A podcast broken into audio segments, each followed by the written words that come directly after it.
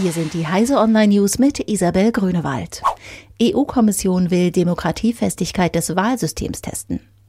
Die Abwehr möglicher Angriffe auf die Europawahl im Mai beschäftigt Plattformbetreiber und die europäischen Behörden derzeit beträchtlich. Das wurde auch auf der diesjährigen Datenschutzkonferenz Computers, Privacy and Data Protection in Brüssel deutlich.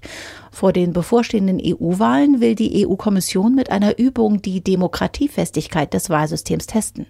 Dabei sollen Strategien gegen Attacken auf die Wahlinfrastruktur, aber auch gegen Desinformationskampagnen getestet werden. Der überflüssige Ändere dein Passworttag. Heute ist wieder Ändere dein Passworttag. Da wird man überschwemmt mit gut gemeinten Ratschlägen, was man unbedingt tun sollte, um die Sicherheit der eigenen Daten zu gewährleisten. Nach Ansicht des CT-Security-Experten Jürgen Schmidt liegt das Problem allerdings nicht beim User. Wenn ein Online-Dienst vernünftig abgesichert sei, lasse sich kein halbwegs brauchbares Passwort mit sechs bis acht Zeichen knacken, betont Schmidt. Was wir seiner Ansicht nach brauchen, ist ein testet gefälligst mal, ob ihr unsere Daten wirklich ausreichend sicher aufbewahrt Tag, der die Betreiber von Diensten in die Pflicht nimmt. VW will Bauplattform MEB auch Konkurrenz überlassen. Sein modularen Elektrifizierungsbaukasten, kurz MEB, sieht Volkswagen als Basis für seine Elektrostrategie. Noch rollt keines der auf der Plattform aufbauenden Autos über die Straßen, aber VW bietet den MEB schon als Industriestandard anderen Autoherstellern an.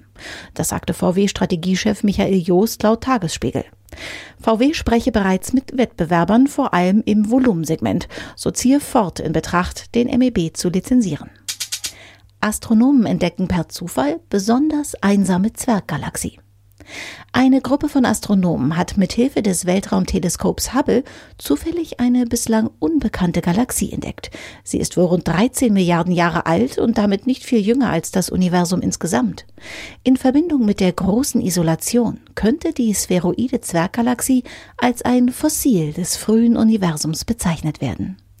Diese und alle weiteren aktuellen Nachrichten finden Sie auf heise.de.